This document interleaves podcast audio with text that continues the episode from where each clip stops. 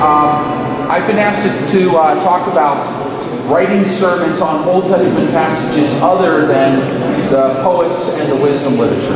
Eh, me pidieron que hablara sobre cómo preparar un sermón del Antiguo Testamento que no fuera de la literatura sapiencial eh, ni de la poesía. The first passage I have chosen is Exodus chapter 24, verses 1 through 11. Y el primer pasaje que, eh, vamos, que escogí sería Éxodo 24, los versículos del 1 al 11. Now, as you might be able to tell, um, since I'm a little older than some of the other men in the uh, room, I've, I've uh, worked on sermons for a long time. Ahora, como se podrán dar cuenta, eh, que tengo un poquito de más edad que algunos aquí en, el- en esta sala, eh, llevo muchos años preparando sermones.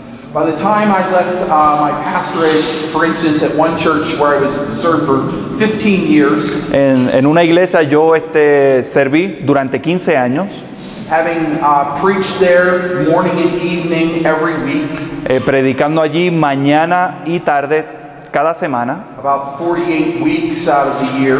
eh, aproximadamente 48 semanas cada año. You figure right there, that was uh, 96 sermons a year that I was writing. Ahí yo estaba escribiendo 96 sermones al año, más o menos. Y entonces eh, también este, estaban los sermones para lo- las bodas y los funerales. So by the time I left that single pastorate, I had preached over 1,500 sermons in that church. Entonces, para el tiempo que dejé ese pastorado, yo había predicado más de 1500 sermones. I started preaching through the book of Exodus in 1994. Comencé a predicar eh, a lo largo del libro de Éxodo en 1994. In fact, when I started preaching through the book of Exodus in January of 1994, we didn't have a computer in our home. Incluso cuando yo comencé a predicar en Éxodo en 1994, no tenía ni computadora. We didn't have a we didn't have a laptop, we didn't have a desktop. No teníamos una laptop, no teníamos un desktop tampoco. Todo era a mano. I prepared sermons in the same way that my mentor had taught me to prepare sermons. Yo preparé sermones de la misma manera que mi mentor me enseñó.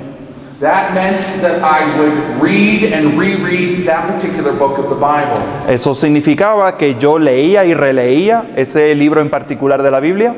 During the weeks before I began preaching on that book, Eh, durante las semanas previas a la predicación, I spent a lot of time reading as much background material as I could find on that book. eh, yo buscaba eh, toda la literatura que yo podía encontrar en- con relación al, al trasfondo del libro. For instance, if you were to pick up a commentary on the book of Exodus, Por ejemplo, si usted este, eh, abre un comentario sobre el libro de Éxodo,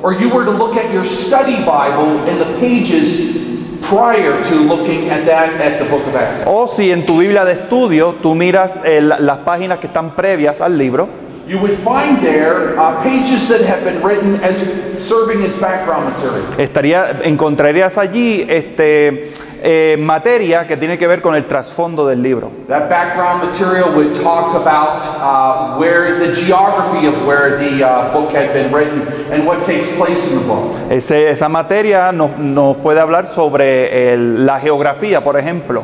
For instance, you would, for Exodus, you would find a little map of the Israelites going from uh, the land of Goshen down to the Red Sea. Eh, por ejemplo, quizá ahí encontrarías un mapa donde que muestra eh, cómo los israelitas fueron de la tierra de Gosén hasta el Mar Rojo. And a little line that would show them then going to Sinai. Y entonces una línea también que mostraba cómo habían llegado a Sinaí. And from there to a couple of the other places that they uh, visited during their time in uh, the book of Exodus. That's Y- recorded in Exodus. Y de ahí a otros puntos donde ellos eh, eh, viajaron o, o caminaron.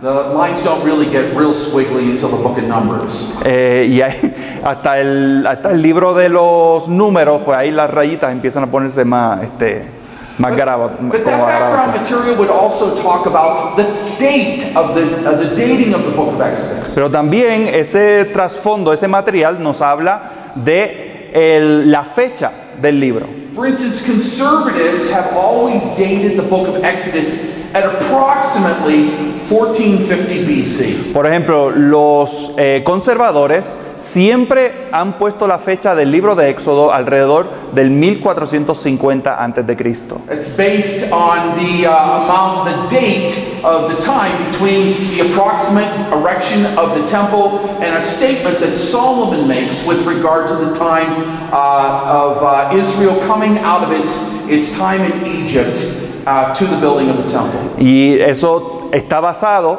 en un comentario que hace Salomón cuando se está edificando el templo con relación al tiempo que había salido Israel de Egipto.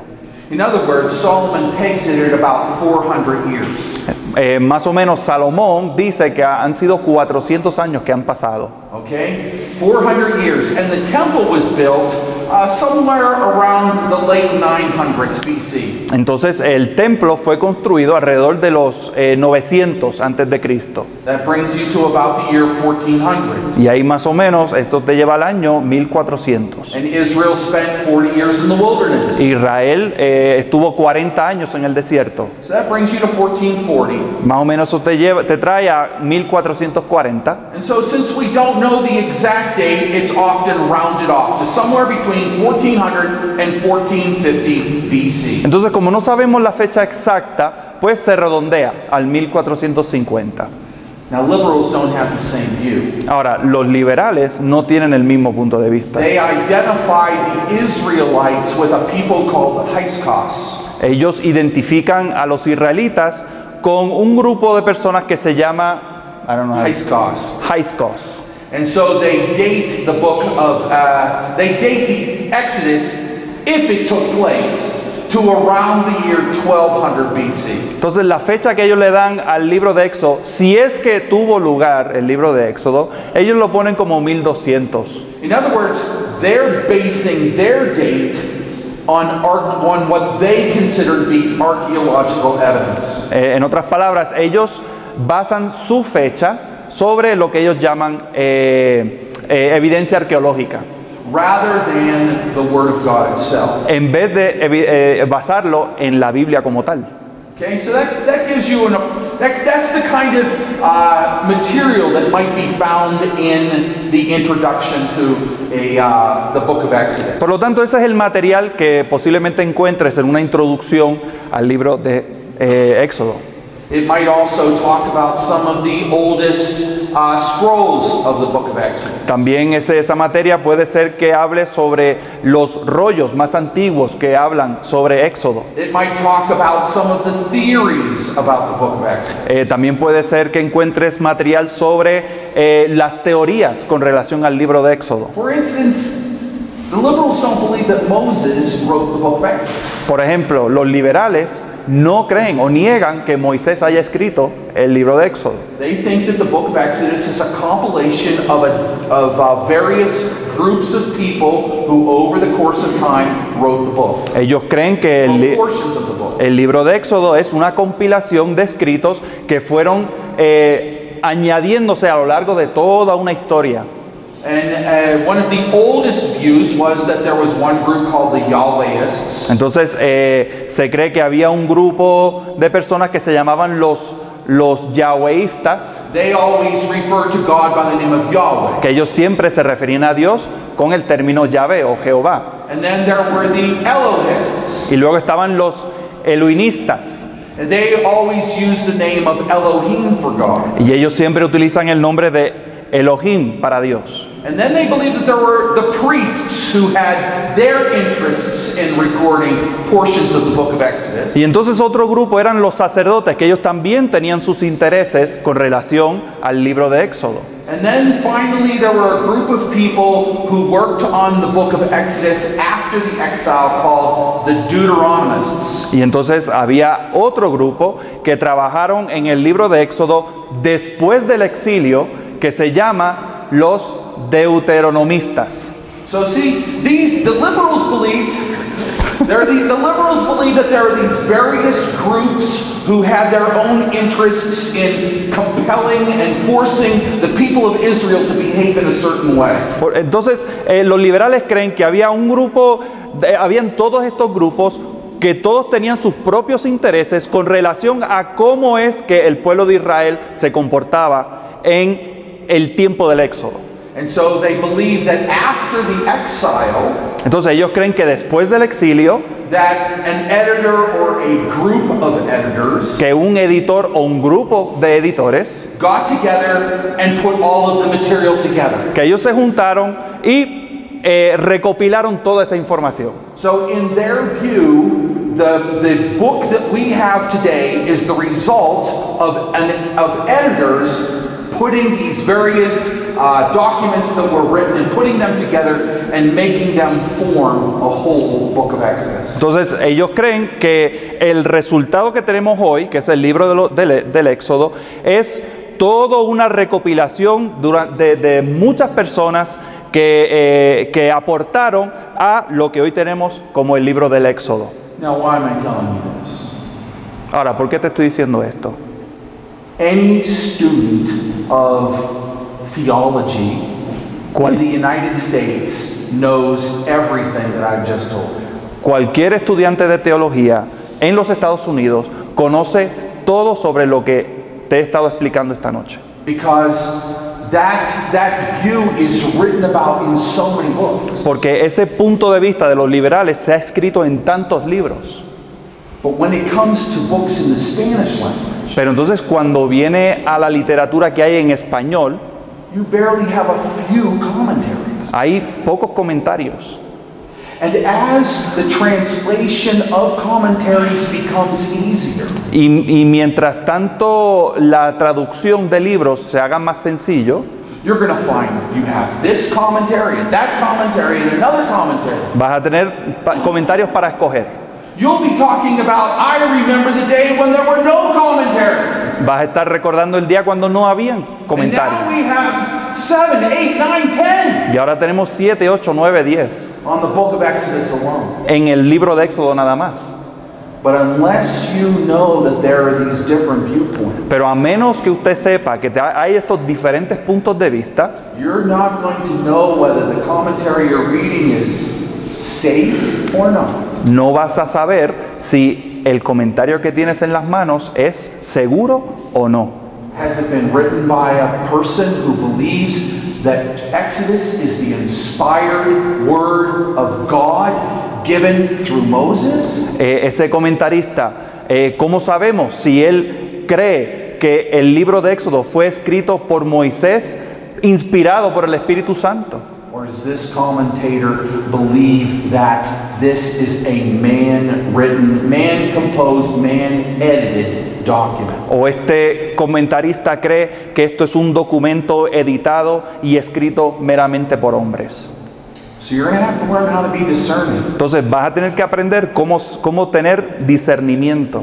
And you need to be warned about the dangers of picking up a bad commentary using it. Y también tienes que estar eh, avisado sobre los peligros que compone coger en las manos un comentario. I hope the day comes when you have lots and lots of good, Bible believing commentaries. Y yo espero que llegue, llegue el día en que ustedes tengan muchos, muchos buenos comentarios que crean en la Biblia. Lamentablemente siempre parece que los liberales tienen más dinero que los conservadores. So the people cranking out commentate, commentaries tend to be the people who have the more money. Entonces los que sacan muchos comentarios generalmente son los que tienen más dinero. Okay. When I would prepare a sermon, Ok, cuando yo preparo un sermón, I would read and reread and reread that book of the Bible. yo leo y releo y releo ese libro de la Biblia. As I've already said, uh, in the weeks prior to even preaching on it, I would read the background material. Entonces, en, en las semanas antes de predicar el sermón, yo leía todo el material de trasfondo que yo podía.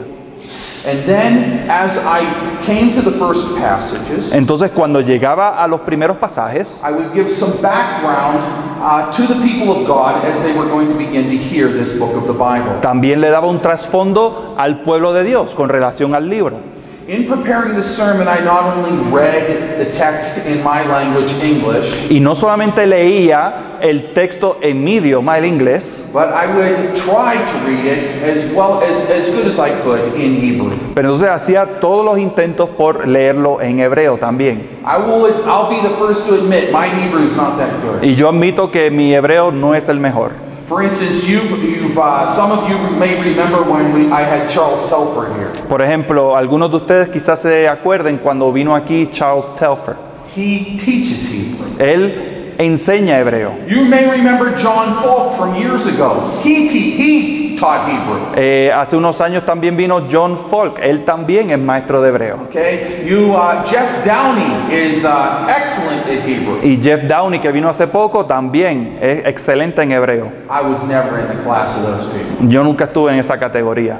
Okay, but looking at the Hebrew, for instance, helped me to understand uh, a bit about what was going on in the text. Pero mirar el hebreo siempre me ayudaba a entender un poco más sobre lo que estaba sucediendo en el texto. For instance, in Hebrew, there's what we call a hard stop. It's called a patah. Por ejemplo, en hebreo eh, hay lo que se conoce como un, un par en seco, que se llama un patá.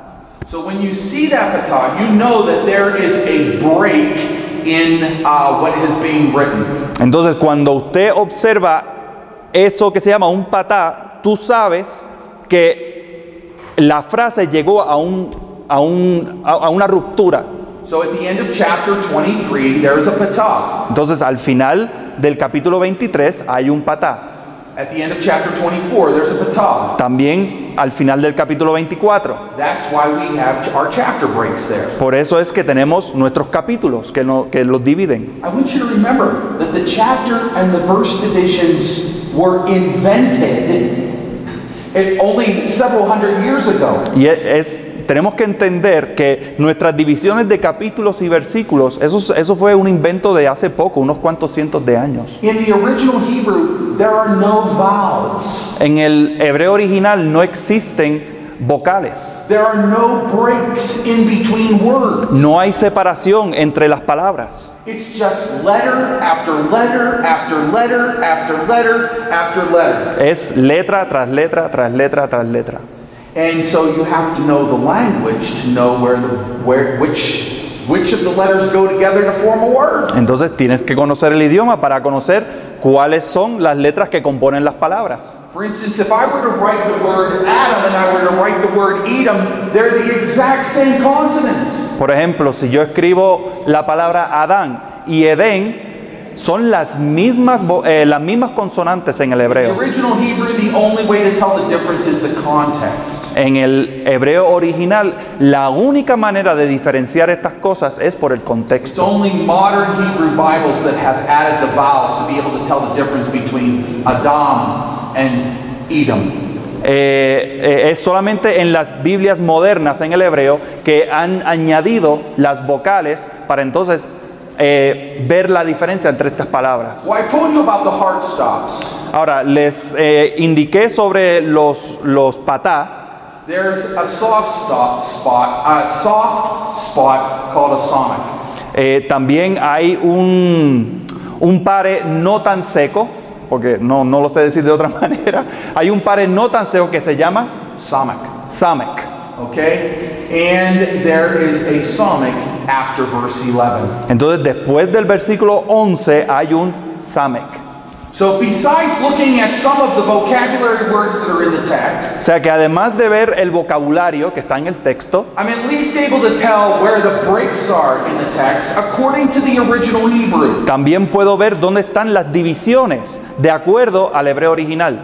Okay? And that's very helpful. Y todas esas cosas son de gran ayuda. For instance, we're going to be seeing that in the text we're looking at today, Por ejemplo, vamos a estar viendo en el texto que estamos mirando esta noche, one commentator believes that verses 1 and 2 belong to the previous chapter. algunos comentaristas creen que los versículos 1 y 2 pertenecen al capítulo anterior. He's a highly, highly respected commentator. Él es, él es un comentarista de mucho respeto. Who believes what we believe about the biblical text. que él sí cree lo que nosotros creemos con relación al texto bíblico. However, when you look at the Hebrew, there's not a break between verses 2 and 3. Pero entonces cuando miramos el hebreo, no hay una división entre los versículos 2 y 3. He's basing his thought on the vocabulary, the way that the vocabulary is arranged in verses 1 and 2. Él está basando su teoría sobre cómo está organizada el vocabulario en esos versículos. This made him decide that it belonged to the previous section. Entonces eso lo llevó a concluir que esos versículos pertenecían al, al capítulo anterior. See, now as somebody who is coming to the text, you need to know those differences. Ahora, usted como alguien que se está acercando al texto, usted tiene que entender esas diferencias. When you preach through the book of Exodus, do you associate verses 1 and 2 with chapter 23?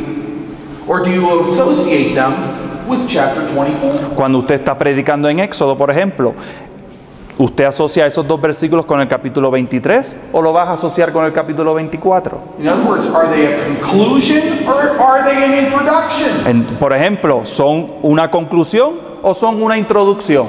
Okay? And so that's the kind of decisions you're going to have to make when you're writing sermons. Entonces, cuando estás escribiendo sermones, vas a tener que llegar a estas decisiones.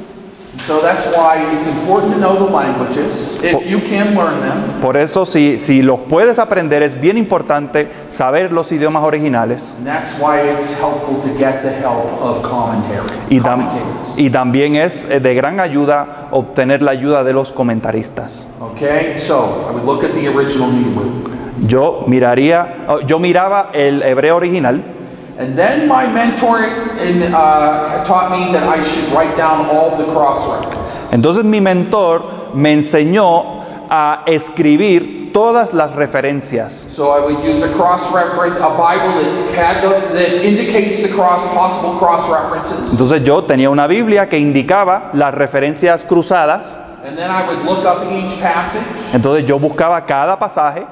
And as I said, when I began Exodus, I didn't have a computer. Entonces, como dije, cuando comencé en Éxodo no tenía computadora. So I would handwrite each passage down. O sea que cada pasaje yo lo escribía a mano. And that was always very helpful to me. Y eso para mí siempre fue de gran ayuda. Looking at the cross references in the original, in, the, in their context. Mirando las referencias cruzadas en su contexto y sus idiomas. And then handwriting them down. Y entonces escribiéndolas a mano. And then, as you can see, even in those old days, Y como puedes ver, aún en esos días antiguos, I read each commentary, leía cada comentario, making various notes on all of the things that I found in those commentaries, tomando nota de todas las cosas que yo encontraba de ayuda en esos comentarios, which involved a lot of writing que conllevaba mucho escribir, because I was doing a lot of reading. porque estaba leyendo mucho. Now, you saw that I started to preach through Exodus in January of 1994. Ahora, como vieron, comencé a predicar por Éxodo, en el libro de Éxodo en 1994. Two years later, I got to chapter 24. Dos años después llegué al capítulo 24. I finished the book, it turns out. I preached through the last chapters a little more quickly. Eh, pude predicar los últimos capítulos un poquito más ligero. I got to, uh, I got, I finished the book in late November of 1996. Eh, terminé por fin el libro en noviembre, a finales de noviembre del I 1996. spent almost three years in the book. O sea que eh, tardé unos tres años, casi tres años en predicar todo el libro. I had spent that much time in the book of Genesis. Eh, también tardé, eh, me tardé ese- esa cantidad de tiempo en Génesis And eventually I preached through Leviticus, which we'll be looking at tomorrow. Y eventualmente prediqué eh, también Levítico, que estaremos vinando mañana. And I've already told you that in that 15 years I preached about 1,500 sermons. Y ya le dije que en ese periodo de 15 años prediqué unos 1500 sermones. In that time I got through more than 20 books of the Bible. Y en ese tiempo pude predicar a lo largo de unos 20 libros de la Biblia. So you may say, wow, you spent a lot of time in those books. Entonces, a lo mejor estás diciendo, wow, este pasó mucho tiempo en esos libros. But remember, that was two sermons every single Sunday. Pero eso era dos sermones todos los domingos. I usually preach through the New Testament in the morning, generalmente predicaba en el Nuevo Testamento en, en la mañana because the gospel of Jesus Christ is the clearest there. porque el Evangelio de Jesucristo es el más claro.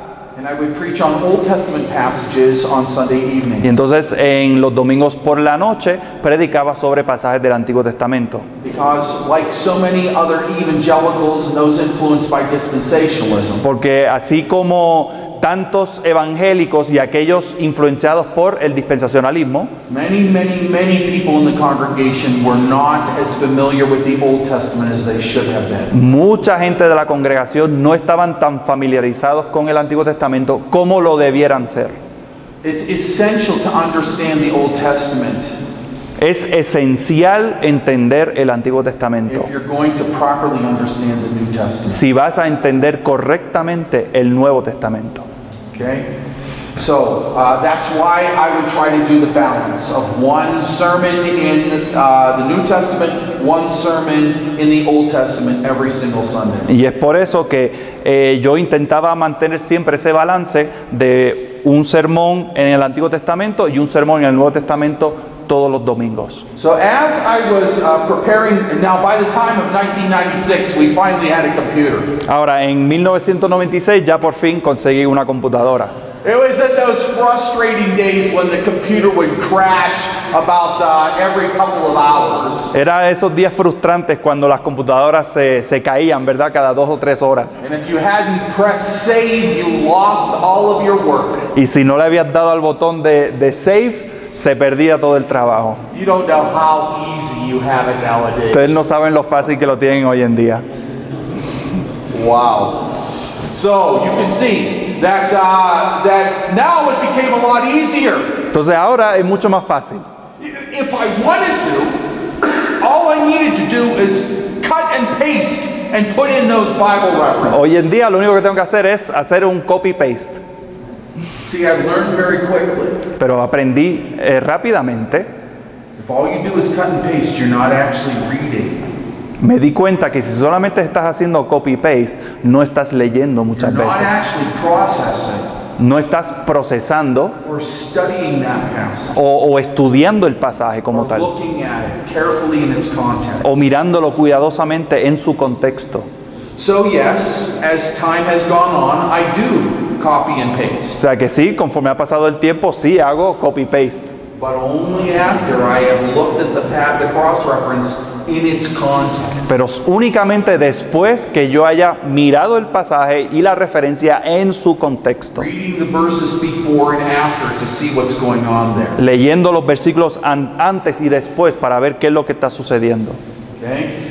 So you can see in Exodus 24 there are a number of cross references here. Entonces, como pueden ver, en Éxodo 24 hay numerosos, eh, numerosas referencias cruzadas. And then what I usually do, I mean, you know, in God's grace and mercy, I do have a number of commentaries on each book of the Bible. Not on every book of the Bible, but on many, most of the books of the Bible. Pero gracias a Dios en su misericordia, eh, sí tengo varios comentarios sobre la Biblia. No de todos los libros, pero de algunos. Some commentaries are available on uh, CDs Algunos comentarios están disponibles en CDs or available in um, a Bible Bible software, which I've used. o también están disponibles en software bíblico. And uh, some are ones that I just have hardbound and lay them down on the table and begin to type what they say. Y algunos son este, de copias así, con letras, que uno abre y lo pone en la mesa. To me, that's the easiest. Para mí ese es el más fácil, It's the best. es el mejor. It makes me process what the person is saying in their commentary. Eh, se me hace más fácil procesar lo que la persona está diciendo en el comentario. I'm not copying their words, I'm trying to summarize their words. No estoy copiando sus palabras, estoy haciendo un resumen de sus Now, palabras. here's the, he- because here's the danger that you can run into. Ahora, este es el peligro. Uh, what do we call that again when you're copying somebody else? Plagiarism. Yeah, right. Um, the danger is what is called plagiarism. El peligro con esto es lo que llamamos plagio. I don't know if you know this, but just in the last couple of days, Eh, no sé si saben esto, pero en los últimos días, hace unos cuantos días, a very popular writer of commentaries un, eh, un escritor muy popular de comentarios they have uh, found clear plagiarism in his commentaries going back to 1991. eh, encontraron eh, pasajes claros de, pla- de plagio llegando hasta el año 1991. So the publisher is refunding the money for every, to, for, to every single person who has ever bought one of those three commentaries. Entonces la casa publicadora está reembolsando a cada una de las personas que compraron cualquier libro de ese autor. Can you imagine how much money that is? ¿Ustedes se imaginan la cantidad de dinero que estamos hablando? Plagiarism, I don't know about, Col- I don't know what Columbia standards are. Yo no sé cuáles son los estándares aquí en Colombia, ¿verdad? Pero en Estados Unidos el plagio se considera robo. You've stolen somebody else's words. Eh, le has robado a otra persona sus palabras. Unless you give credit. See, the difference between plagiarism and quoting someone a, menos que usted le dé crédito, ¿verdad? La diferencia entre cometer plagio en- whether you're giving credit. es si, has, si, si le has dado crédito a la persona. Okay? Are you saying, as John Calvin said? Eh, tienes que decir, ah, como dijo Juan Calvino. Then it's not plagiarism. Entonces no es plagio. But if you just spout out the words that John Calvin said without referring to John Calvin, that's plagiarism. Pero si solamente dices las palabras de Juan Calvino sin mencionar a Juan Calvino, eso es plagio. Okay? And you have to seriously think about that being a violation of God's commands. Y tienes que pensar seriamente en cuanto a eso como una violación a la ley de Dios. Taking credit for something that you didn't do the work for. Tomando el crédito por algo que usted no trabajó. We've had ministers in my denomination and, and Miguel's denomination Eh, ahí hemos tenido ministros en nuestra denominación who have been disciplined by the church que han sido disciplinados por la iglesia because they were found quoting from other people's sermons without giving credit. porque eh, se encontró que estaban citando a otros, a, a los sermones de otras personas sin darles el crédito. One person was quoting from Jonathan Edwards, Uno, uno de ellos estaba citando a Jonathan Edwards, another from Tim Keller. otros estaba citando a Tim Keller. They would use the words of other people's sermons and then they would act as if it was their words. Utilizaban las palabras de otros sermones, de otros caballeros y actuaban como si fuera de ellos. Now, apart from the theft of those words, Ahora- taking credit for something that's not there, A- aparte de- del aspecto del robo, ¿verdad? De tomar crédito por algo que no es de ellos, those men weren't doing the work of a minister of the word. esos hombres no estaban haciendo el trabajo de un ministro de la palabra. Okay? If God's called you to feed the flock, then it's you that's supposed to feed the flock. Si Dios te ha llamado a alimentar a la grey, usted la tiene que alimentar. If you find somebody else's words and you say to yourself, I can't think of any better way to say it, Si usted ve las palabras de otro escritor y usted piensa, yo no lo puedo decir mejor, fine. But give that other person the credit for the words. Entonces no hay ningún problema, pero dale el crédito a esa persona por esas palabras. As long as you're giving the credit, that's okay. De, siempre y cuando deje el crédito, no hay problema. But do the work. Pero hace el trabajo. And that is why I never cut and paste the words of a commentator. Y es por eso que yo nunca hago copy-paste de las palabras de un comentarista. Because if I have been summarizing, I'm process even as I am writing it down, I'm processing what that person has said. Porque si yo lo estoy, si yo estoy haciendo un resumen, yo estoy procesando lo que esa persona está diciendo. And when it comes time to actually writing the sermon, Entonces, a la hora de escribir el sermón, I don't want to accidentally use their words because their words are in my head. eh, no quiero accidentalmente utilizar las palabras del comentarista simplemente porque los tengo en la mente. Okay?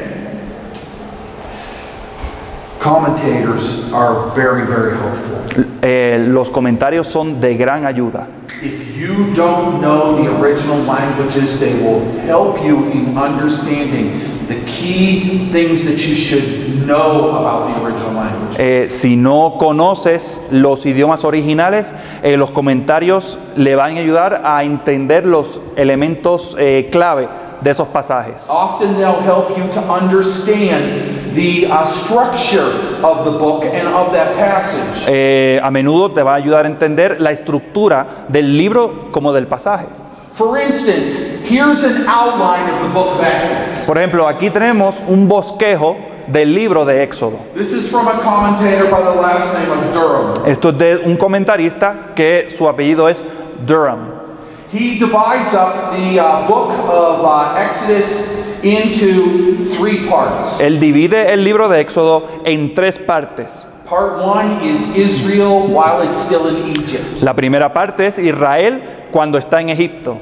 The opening uh, two chapters record the, uh, the fact that the descendants of Israel have now grown, the descendants of Jacob or Israel have now grown so numerous that they are filling the land, but they have been subjected to slavery. Eh, los primeros dos capítulos, por ejemplo, nos habla de los descendientes de Jacob que bajaron de Canaán y, y- y se radicaron en Egipto y ahora que son tan numerosos que se han convertido en una multitud, una, una nación And they are suffering. y están sufriendo en esclavitud. The next section starts at chapter 3 and goes through uh, verse 7 of chapter 7 and is the uh, record of the calling of Moses. El próxima, la próxima sección es el, el registro del llamamiento de Moisés.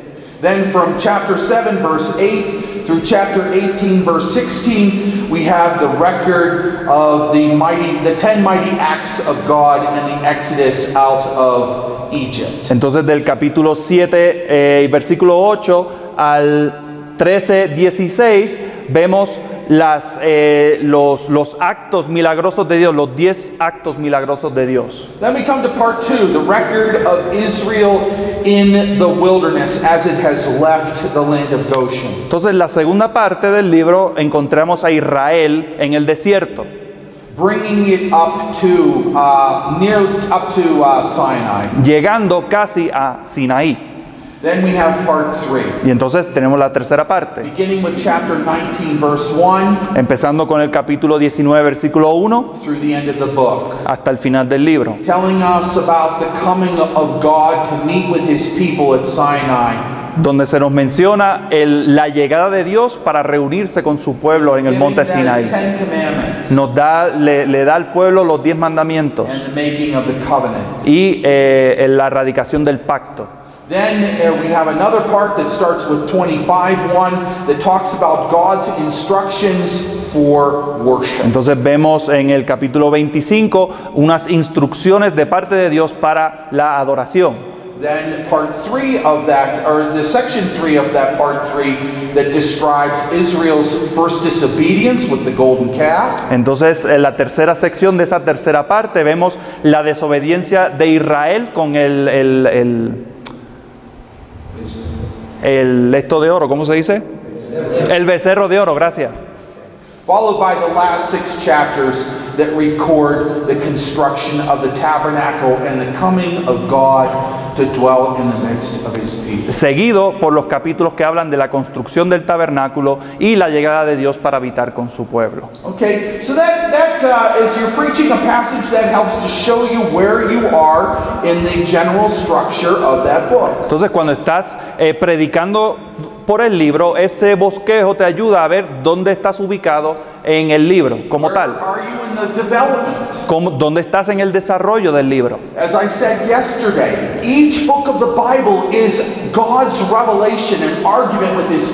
Como dije ayer, cada libro de la Biblia es un argumento de parte de Dios, convincing them, calling on them to repent of their sins, to believe and trust in Him alone. y Dios haciendo el llamado de, de- de que confíen en Él, de que se arrepientan de sus To pecados, look to Him as their God and Redeemer, de que lo vean a Él como su Dios y su Redentor, and to serve Him with all of their heart, soul, mind, and strength. y de servirle con todo su mente, cuerpo y alma. So, as we saw, this, uh, this particular passage Ahora, como vimos, este pasaje en particular falls in uh, the third section of the book. eh, cae en, el ter- en la tercera sección del libro, Uh, at the uh, just at the end of God's coming to meet His people at Sinai. justo cuando eh, Dios se encuentra con su pueblo en el monte Sinai. Now, uh, God had promised, if you were to turn your Bible, turn in your Bibles back to uh, Exodus chapter 3, verse 6, Ahora, si me acompañan a Éxodo 3, versículo 6, you would see there that uh, God is, is in his call to Moses at the burning bush. es el- vemos el llamado de Dios, el llamamiento de Moisés del- en la zarza ardiente. that God says, I am the God of your father, the God of Abraham, the God of Isaac, and the God of Jacob. And Moses hid his face, for he was afraid to look at God. Eh, vemos que ahí dice, y dijo, yo soy el Dios de tu padre, Dios de Abraham, Dios de Isaac y Dios de Jacob. Entonces Moisés cubrió su rostro porque tuvo miedo de mirar a Dios. Ahora nosotros sabemos de haber leído el libro de Génesis que él es el que Dios es el Dios de Abraham, the God of Isaac, el Dios de Isaac the God of Jacob. y el Dios de Jacob. But it begs the question Pero entonces nos hacemos la pregunta, is he the God of the people of Israel? ¿él es el Dios del pueblo de Israel? Okay? That's what's at issue here. Y es, ese es el tema aquí, eso es lo que está pasando. Now look at verse 12 of Ahora- chapter 3. Miren el versículo 12 del mismo capítulo. He said, But I will be with you, and this shall be the sign for you that I have sent you. When you have brought the people out of Egypt, you shall serve God on this mountain. Dice, y él respondió, ve, porque yo estaré contigo, y esto te será por señal de que yo te he enviado. Cuando hayas sacado de Egipto al pueblo, serviréis a Dios sobre este monte. So God has appeared to Moses in the burning bush at Sinai. O sea que Dios se ha aparecido a Moisés en la salsa ardiente en el monte Sinaí. And he says, The proof that I called you will be that you will come back to this mountain with the whole people. Y él dice, la señal, la prueba de que yo te he llamado es que ustedes van a regresar con el pueblo a este monte a adorar. Okay? So, by working through the book of Exodus, I can see what we're building toward. Entonces, trabajando a lo largo del libro de Éxodo, yo puedo ver hacia dónde vamos. In chapter 19, the people have arrived at the mountain where God said he would once more meet with Moses. En el capítulo 19 llegamos a ese monte, Israel llega a ese monte donde Dios había prometido a Moisés de que iban a llegar. And even when uh, God had given some minor commands through Moses in chapter 19, Y aún en el, en el, vers- en el capítulo 19 Dios le da una- unos mandamientos menores a Moisés. Israel responded with, without knowing very much about what was about to happen. Eh, Israel responde sin entender realmente lo que iba a suceder. All that the Lord our God has commanded, we will do. Ellos dijeron todo lo que el Señor nuestro Dios eh, mande, eso haremos. Well, up to that point, all God said was, Don't come up on the mountain or you're going to get stoned. Hasta el momento lo único que había dicho Dios es no se acerquen al monte o, o los van a pedrear. And then in chapter 20, Y entonces en el, there's ca- smoke at the top of the mountain and the quaking of the earth. entonces en el capítulo 20 eh, vemos el, el humo en la montaña y el, la- el estrecimiento, el estremecimiento de la tierra. And as Israel hears the voice of God, they are terrified. Y cuando el pueblo de Israel escucha la voz de Dios, están atemorizados. So the question's still out there. O sea que la pregunta todavía está ahí. He's the God of Abraham, the God of Isaac, the God of Jacob, but is he the God of the people of Israel? Él es el Dios de Abraham, Él es el Dios de Jacob y Él es el Dios de Isaac, pero es el Dios de Israel. El significado eh, particular del capítulo 24, re- versículos del 1 al 11, is that the covenant that God had made with Abraham, the covenant that God had made with Isaac, the covenant that God had made with Jacob, he now makes with the people of Israel. el significado es que el pacto que Dios había hecho con Abraham, con Isaac y con Jacob es el mismo pacto que ahora Dios hace con el pueblo de Israel. The significance of these verses is that he's not just the God of their fathers, El significado de este pasaje es que no solamente Dios es Dios de sus, pasa- de- de sus padres, now he's their God. ahora es el Dios de ellos. Now, I hope already you're seeing some of the application that this will give to the people in your congregation. Ahora, yo espero que ya estén eh, eh, imaginándose, ¿verdad?, La- las aplicaciones que le pueden hacer a sus congregaciones. Children of your congregation are coming because their mother has brought them, because their father has brought them. Eh, los hijos de su congregación están viniendo a la iglesia porque lo- los están trayendo sus padres o sus madres. He's the God of your father, he's the God of your mother, but is he your God? Ahora, Dios es el Dios de tu papá y tu mamá, pero ¿es tu Dios? Okay, so you're, I hope you're already, those wheels are turning. O sea, que ya pueden estar imaginándose las aplicaciones.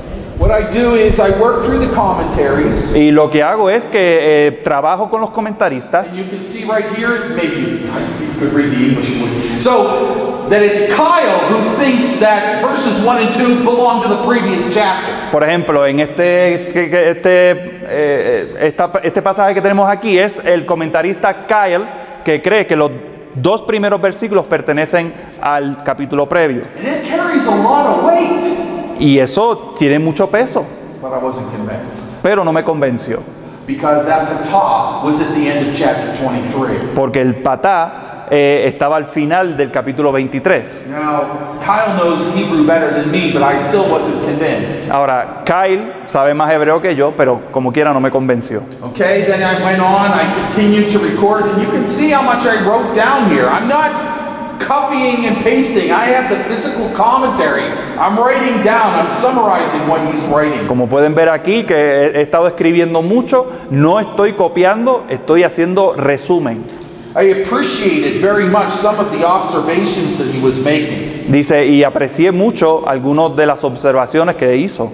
Uh, he, he talks about the, sem- the uh, ceremony that's described, in which uh, Yahweh is uh, that, uh, that uh, Yahweh demands that Israel perform. Él eh, describe la ceremonia que Dios hace con Israel.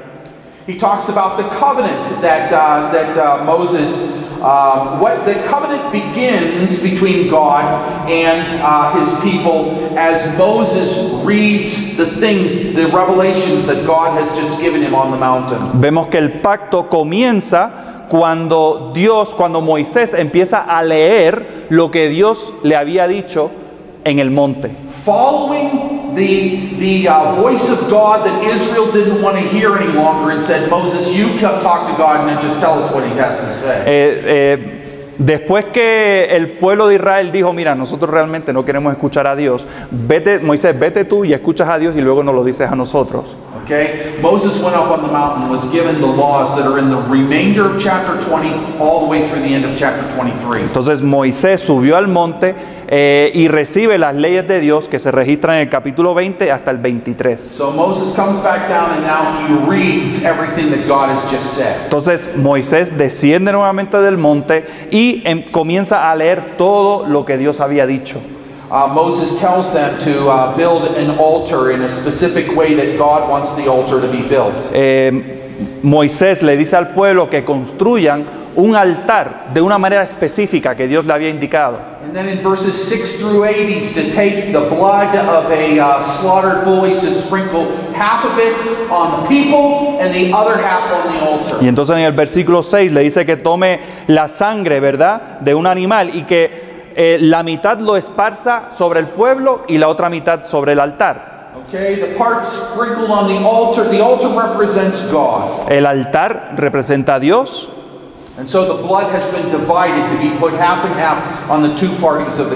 Entonces eh, la sangre se ha, ha sido dividida para representar ambas partes del pacto. Through this consecration of blood, Israel is qualified to send its representatives up on the mountain. Y mediante esta consagración de- con la sangre, los israelitas eh, ahora podían ascender al monte mediante sus representantes. Because God has said, I am going to be united with you. Porque Dios les había dicho, ahora yo voy a estar unidos a The vosotros. blood that was sprinkled on you to make you clean has been sprinkled on the altar representing me. La sangre que ha sido esparcida sobre ustedes, limpiándolos, también ha sido esparcida sobre el altar que me representa a mí. Therefore, we're united through this shedding of blood. Por lo tanto, hemos sido unidos mediante este derramamiento de sangre. Okay? And so 70 of the elders plus Aaron and his two oldest sons, Nadab and Abihu, go up on the mountain with Moses and Joshua. Entonces vemos a 70 de los ancianos, incluyendo a Aarón y sus dos hijos, Nadab y Abiú, While they are there, they eat and drink in the presence of God. suben al monte y mientras están allí, comen y beben en la presencia de Jehová. Now, another commentator by the name of Cole, he observes that this is very similar to Gethsemane, where just as Moses went up on the mountain to pray alone in, ver, um, in verse 2, so Jesus would go up and pray alone. Entonces otro comentarista, Cole, él observa que esta escena aquí se parece a la escena en Getsemaní, donde Jesús sube a ese monte él solo. Sometimes these are interesting observations, but it makes you wonder are they valid? A veces estas, estas observaciones son interesantes, pero te tienes que hacer la pregunta si es válida o no. And then we come to the commentator, Durham. Y entonces llegamos al comentarista Durham. Okay? Here he talks about how most critics assign this material to the to E or the Eloist author. Eh, aquí él nos habla cómo la mayoría de los críticos le asigna este material a E o a los eloístas. Gracias. He goes on to say this chapter is too complicated to let us do anything more than speculate about its sources. Él nos indica que este capítulo es demasiado complicado como para dejarnos hacer otra cosa que especular sobre sus fuentes. Ahora, todos nosotros creemos que solamente hay una fuente. Moses, who's recording this, God, he's recording the words of the author, God. who Y es. Moisés que está haciendo un registro de las palabras de Dios, quien es el autor. ¿Se acuerdan lo que le dije ayer cuando eh, con relación a los comentarios? I always use one commentary outside of the conservatives. Eh, siempre utilizo un comentario liberal. I do that so that I understand and know what other people are saying about that passage. Y lo hago para entender lo que otros están diciendo sobre ese pasaje. But there's more to it than that. Pero hay mucho más que eso. While Durham does not believe that the author of this is Moses, Mientras que Durham no cree que el autor de Éxodo es eh, Moisés, Durham does have a good eye for literature and does does a good job in understanding how the book is put together. Durham tiene un, un entendimiento excelente sobre la literatura y la composición del libro. Okay, and then I come on and I use another uh, commentator by the name of Fredheim. Eh, también tengo otro comentarista aquí que se llama Fred Thyme. Okay, um, he talks about this chapter being a swing chapter. In other words, uh, a chapter that links the previous material together with the uh, the latter material. Él, por ejemplo, ve este pasaje como un, un- un capítulo que conecta el anterior al después. Now you're saying to yourself, he's written all these things down, Ahora, al tú estás diciendo, él ha escrito todas estas cosas, and that's true. y, y si eso es verdad, And I will not look at them again while I'm writing my sermon, y mientras esté escribiendo mi sermón, no los vuelvo a mirar, ever. jamás. Unless I can't, unless there's a detail about the, uh, the language that I remember one of them saying, but I don't remember exactly what it was. A menos que haya un detalle que tenga que ver con el lenguaje que quiero hacer una referencia a ellos. I don't want to copy their ideas No quiero copiar sus ideas, because I don't want to, on the one hand, I don't want to copy the, the things that might perhaps be the good things that they said, eh, porque por un lado no quiero copiar quizá lo que ellos dijeron que es bueno, but I don't want to copy their mistakes either. pero tampoco quiero copiar sus errores. And the thing that I want to depend on the most Y lo que quiero depender, eh, lo, eh, lo más que quiero depender, is not what the commentators have written, no es lo que los comentaristas han escrito, but the illumination of the Holy Spirit. pero más bien la iluminación del Espíritu Santo. Okay? You need to do the hard work. Tienen que hacer el trabajo duro. It's not good enough, to, as, as, uh, as one uh, Pentecostal pastor said once, said, why do you look at all those commentaries? Eh, no es como dijo un pastor pentecostal, eh, ¿por qué miras todos esos comentarios? And then he'd flip through the Bible. Got my text for Sunday. Él entonces abría la Biblia y dice, mira, aquí está mi texto para este domingo. Okay? That's that's not what a pastor's to do. Eso no es lo que un pastor debe hacer. Okay? It's careful exegesis, carefully explaining what God has said in His Word. Hay que hacer un exégesis cuidadoso para entonces cuidadosamente explicar lo que Dios está diciendo en su palabra. Believe that God's going to give you revelation, No creemos que Dios le va a dar a usted revelación, pero su espíritu sí te va a dar iluminación. Mediante, eh, conforme el espíritu obra a través de la palabra. Por lo tanto, así usted estudia la palabra. But you use the help of those who have gone before you. Pero entonces utilizas la ayuda de aquellos que han ido antes que usted. Okay? And, and those things that will help to warn you about the text. Y todas esas cosas que te ayudan a, a- a entender el texto. Now, having spent the time of doing the cross references, looking at the original languages, having read the commentaries, Entonces, eh, después de mirar los, las referencias cruzadas, después de leer los idiomas originales, después de leer todos los comentaristas and all along reading the passage over and over again, y todo el tiempo leyendo el pasaje una y otra vez, finally I compose what I think is the theme of the passage. eh, finalmente eh, escribo lo que yo entiendo que es el tema del pasaje. Now, what you see I have written up here is not what I decided was the theme of the passage ultimately, but I didn't change. Uh, I did not change my uh, my notes. Eh, Okay. What you see written up there isn't what I thought was the theme of the passage. ah, lo, lo que ves aquí escrito no es lo que originalmente yo pensé que era el tema del pasaje. Now, having uh, once I've got once I have the theme of this uh, text, Una vez eh, desarrollo el tema del texto, which I believe is the blood of the covenant by which Jesus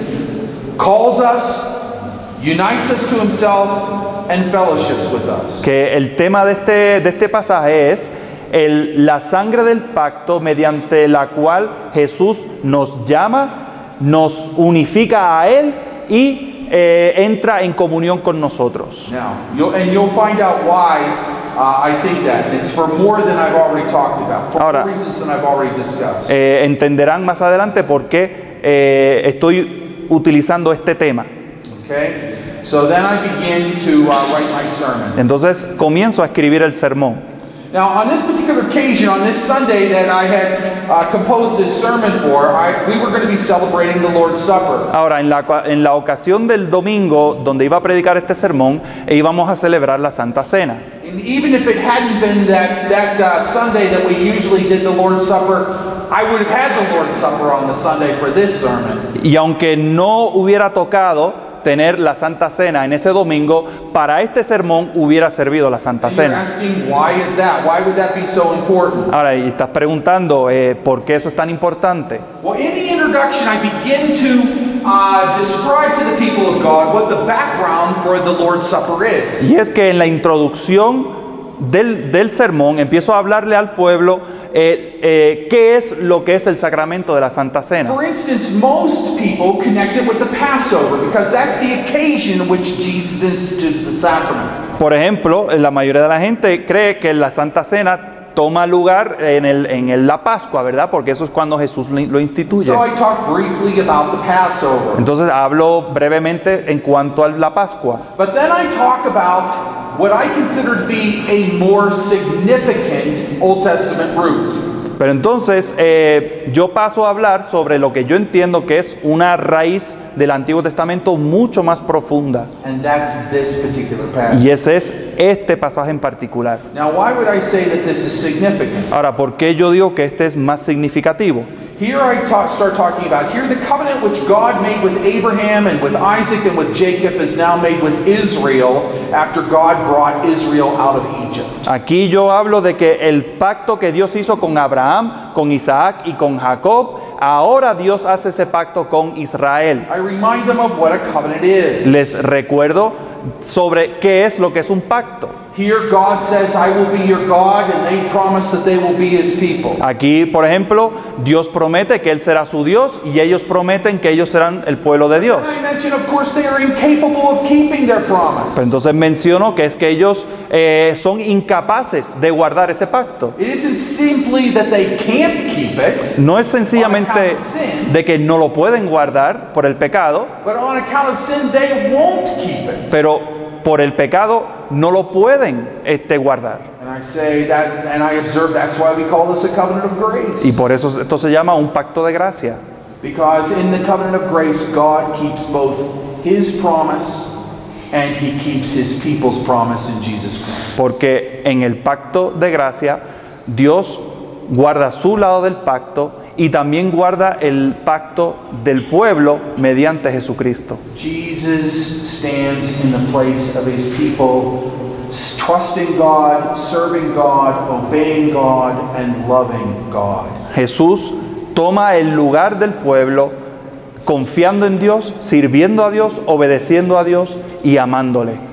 I remind them that in Christ we're washed clean. Eh, les recuerdo que en Jesucristo hemos sido lavados.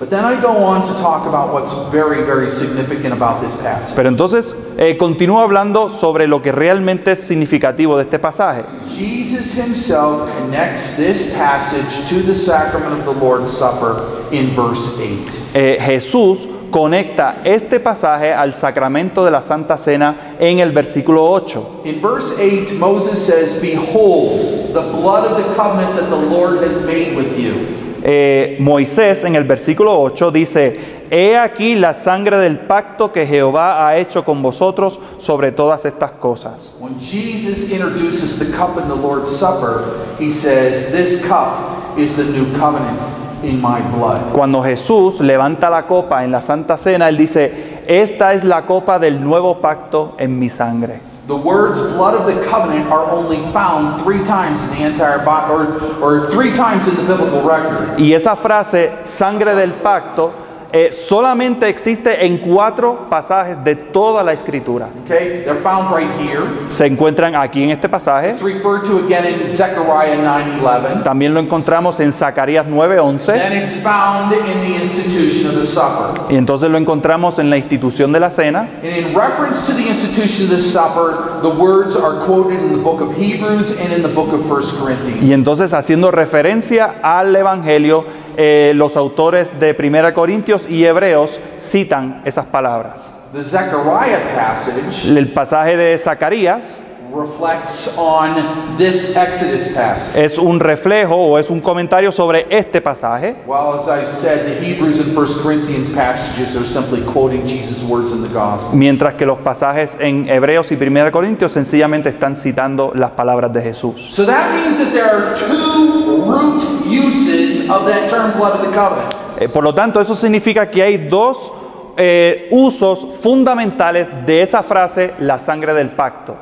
Here at the foot of Sinai Aquí, al pie del monte Sinai and in the institution of the Lord's Supper. y en la institución del- de la Santa Cena. All other uses refer to one of those two. Todos los demás, to- todos los demás usos hacen referencia a esos dos.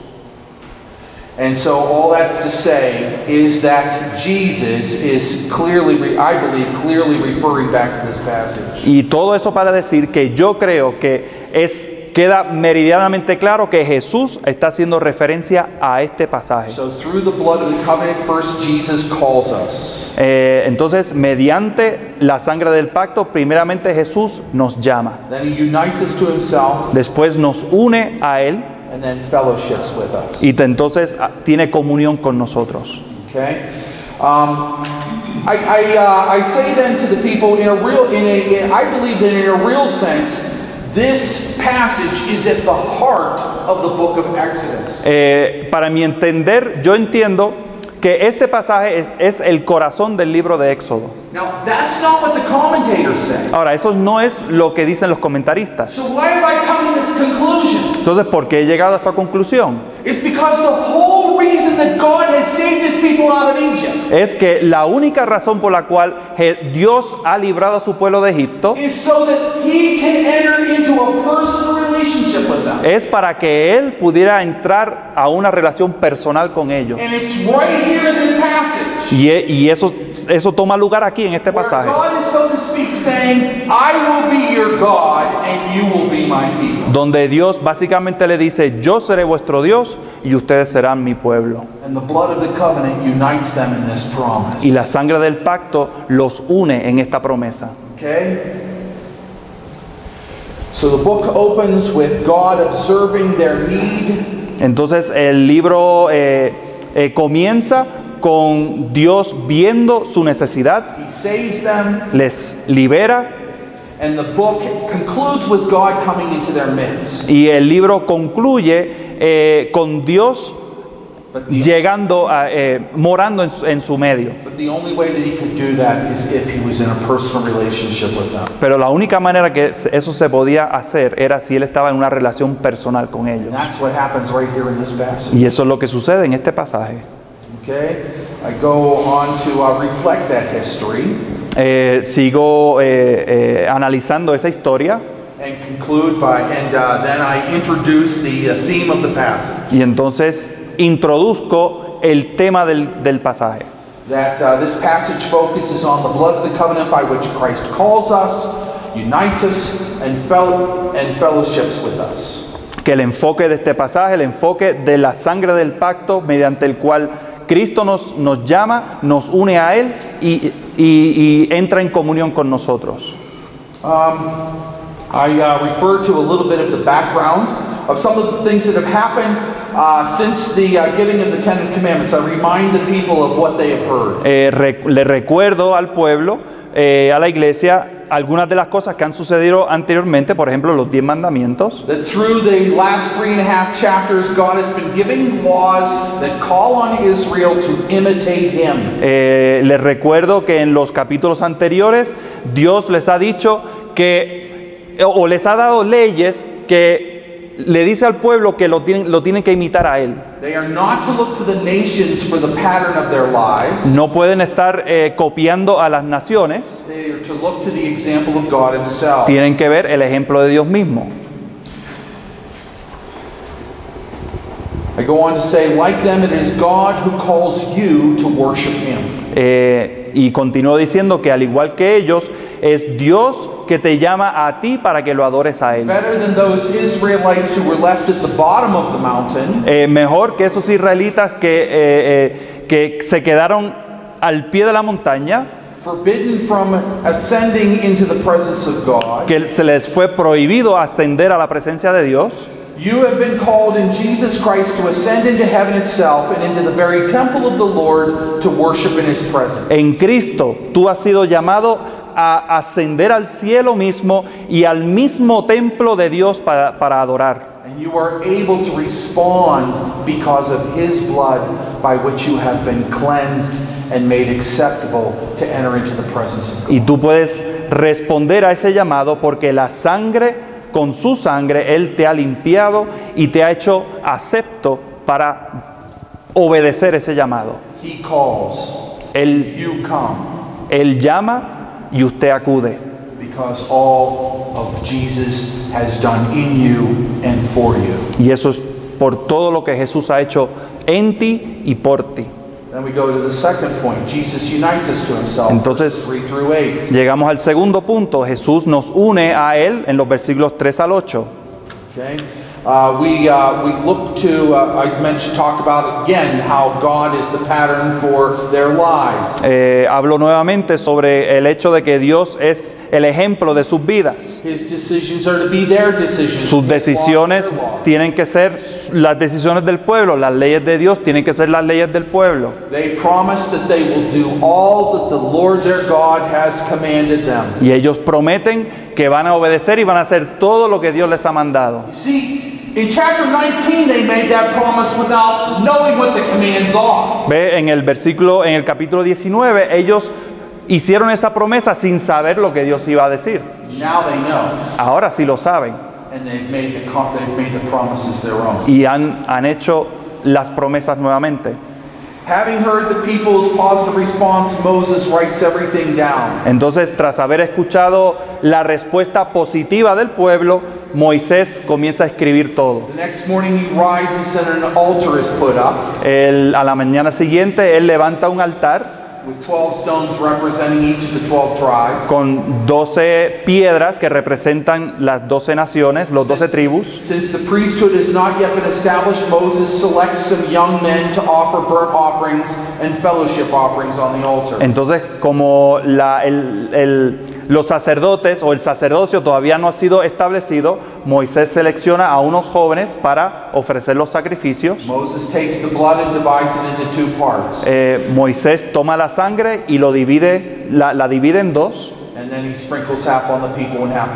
Y entonces eh, eh, esparce la mitad sobre la gente y la otra mitad sobre el altar. And I remind the hearers Israel's promise to obey was not a promise of obedience dependent on their strength and ability. Pero entonces les recuerdo que la promesa de Israel de obedecer no era una promesa, no era una promesa de obedecer que dependía de sus propias fuerzas. They are a sinful people, Ellos son un pueblo pecaminoso, they are a weak son people. un pueblo débil.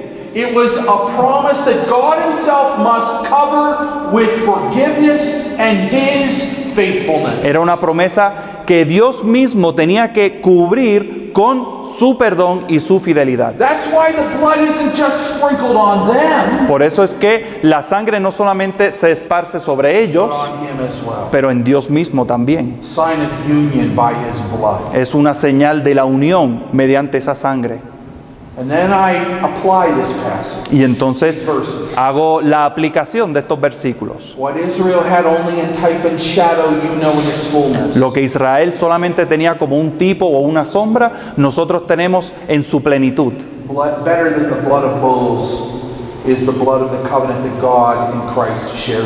Mucho mejor que la sangre de toros es la sangre del pacto que Dios en Cristo comparte contigo. I tell them, you spiritually share in His blood through the sacrament of the Lord's Supper. Y les recuerdo que ustedes de una manera espiritual comparten esa sangre del pacto en el sacramento de la Santa Cena. And better than blood and goats that's sprinkled from the outside. Y mejor que la sangre de los toros y los, y los machos cabríos que era esparcido desde afuera. In the sacrament, we take in those uh, signs of His flesh and His blood. En el sacramento nosotros ingerimos esas señales de su carne y su sangre. Okay? And I and reinforce that they have been united to Christ. Y entonces hago énfasis nuevamente de que han sido unidos a Cristo.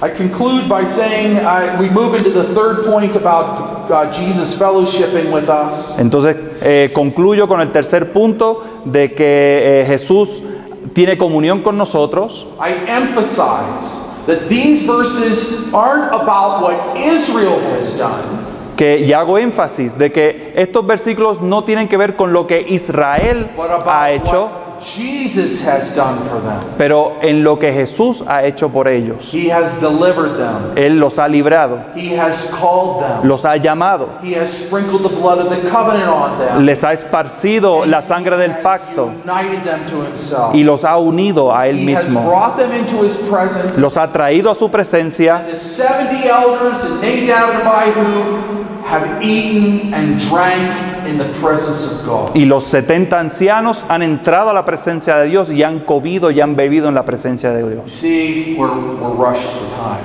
Ve, no- se nos acabó el tiempo. But the point is, after the blood of the covenant was spread, then the elders went up on Sinai. Pero el punto es que después de que fue esparcido la sangre del pacto, es que los, el pueblo se reunió con Dios. It's an interesting passage Ahora, es un pasaje bien interesante, because there's no description of God there, porque no hay ninguna descripción de Dios ahí, only a description of what is uh, beneath God. solamente una descripción sobre lo que hay debajo de Dios.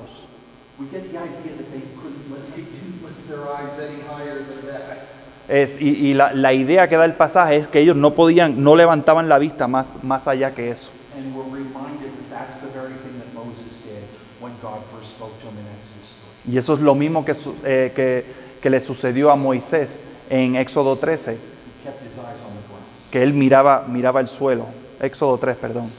So, having, after I reflect upon the uh, elders having eaten and drank in the presence of God, Entonces, después que eh, reflexiono sobre los 70 ancianos eh, en comunión con Dios, I conclude by saying, can you imagine they saw God and ate and drank in his presence? les, les pregunto, ¿ustedes se pueden imaginar que ellos vieron a Dios y comieron y bebieron con Él?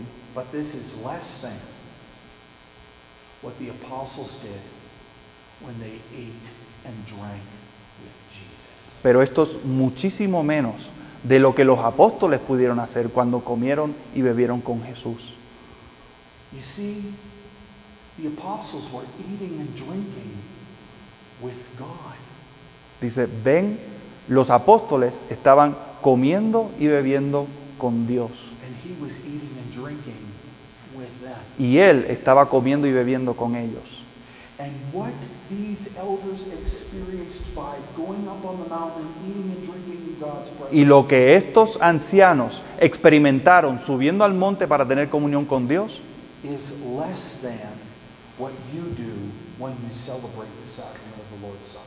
es muchísimo menos que lo que usted hace cuando celebra la Santa Cena. Because they wouldn't lift their eyes above the ground. Porque ellos no podían alzar la vista And you, on the other hand, have clearly seen Jesus as he is revealed in the gospel. Sin embargo, usted claramente ha visto a Jesús tal y como es revelado en los evangelios. And even greater for you will be that day when you eat and drink with Jesus in the new heavens and the new earth. Y aún más asombroso para usted va a ser ese día cuando usted comerá y beberá con Jesús en los nuevos cielos y la nueva tierra. Of course, that day will be more wonderful. Pues, mm, claro que ese día va a ser más maravilloso. But until that day, Pero hasta que, es- hasta que llegue ese día,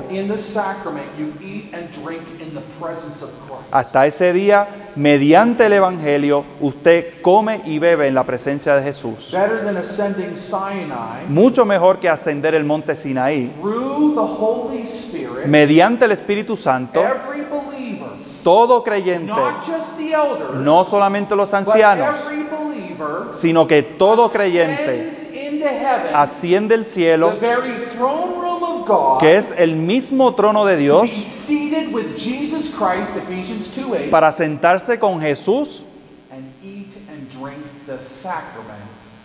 y comer y beber el sacramento en su presencia. And so I tell the people, Y entonces le digo al pueblo, Cristo te invita, ven.